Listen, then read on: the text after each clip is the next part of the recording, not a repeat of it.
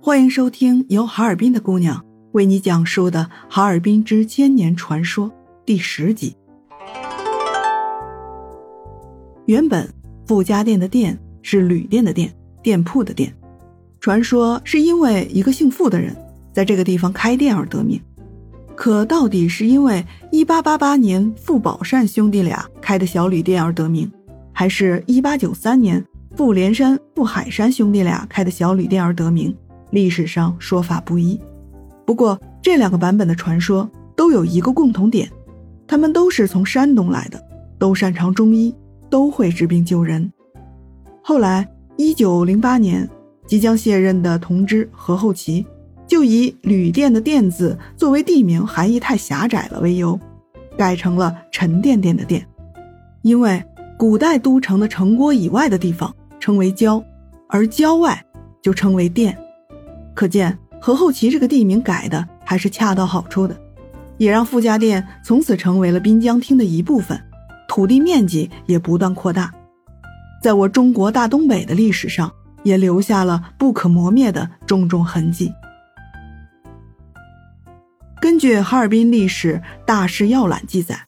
早在一九零六年，也就是光绪三十二年，就出现过以傅家店沉甸甸的店。作为地名的公文，表明当时两个“店”字的称谓是并用的，所以很有可能改名并非是何厚奇的原创，只是他最终拍板决定的而已。尽管那个时候傅家店与哈尔滨还没有太多的关联，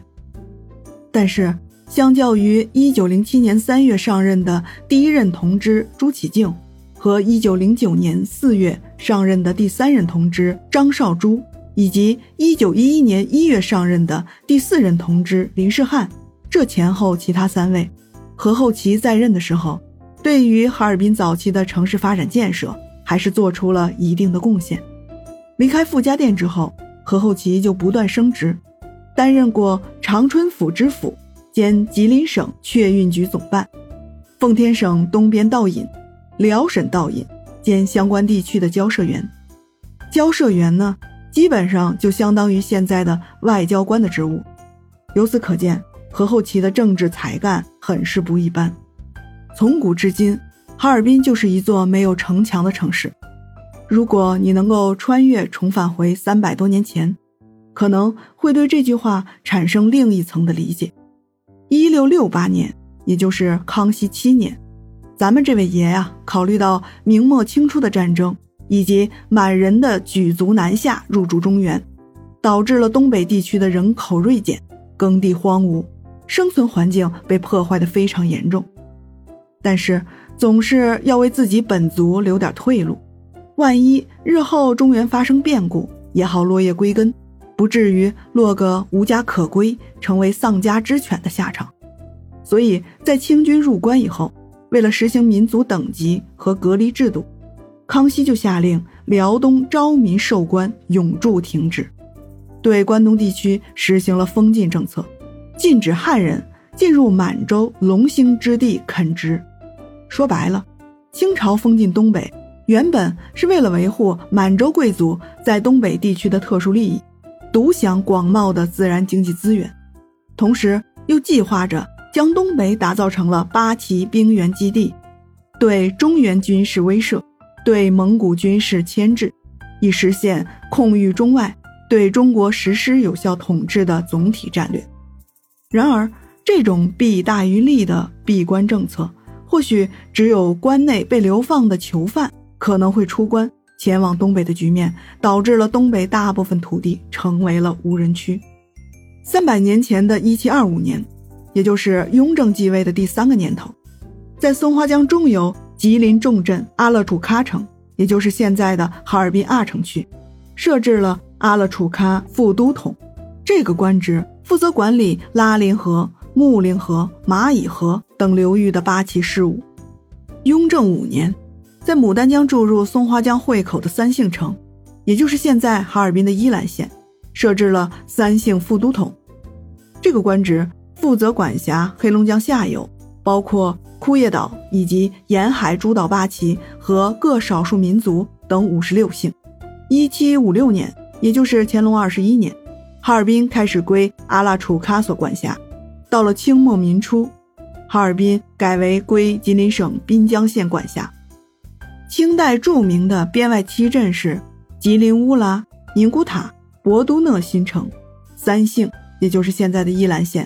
布奎，也就是现在的齐齐哈尔市；莫尔根，也就是现在的嫩江市；爱辉，也就是现在的黑河市。是当时陆路和水运交通的七大中心枢纽。到一八六零年以前，近两百年里，关内和关外的移民、贸易以及文化交流全然骤停。而你大清朝不稀罕的、不重视的、不管理的边疆地带，在鸦片战争爆发以后的八十年里，沙俄就没有停止过对我大东北，尤其是大黑龙江地区的侵略。一八六零年，沙俄通过《瑷珲条约》。中俄北京条约割走了外东北一百多平方公里的土地，清政府中高层的满族领导们这才意识到，过去的封关令是多么的得不偿失，没有足够的人力、物力、财力，何谈守卫边疆呢？这才开始悄无声息地慢慢解禁，默认了大批普通老百姓的闯关东之举。其实啊，就算是他们不希望看到关内人口外迁。但面临已经逐渐失控、无法挽回的政局，人心已经难聚了呀。清代中后期，主要是指1860年到1895年期间，随着经期已垦和开禁放荒政策的实施，很多关内人，尤其是山东人，跑到了我大东北来讨生活，主要是开垦种地。大量的满汉百姓移居哈尔滨地区，因为那时候的无主之地实在是太多了。谁开垦了，那就是谁的。有本事占地为王的，就都是地主了。这对于在关内诸多没有自己土地的底层贫苦百姓来说，还是非常具有吸引力的。本集完，欢迎订阅本专辑《我东北大哈尔滨那些你可能不知道的民间传说》。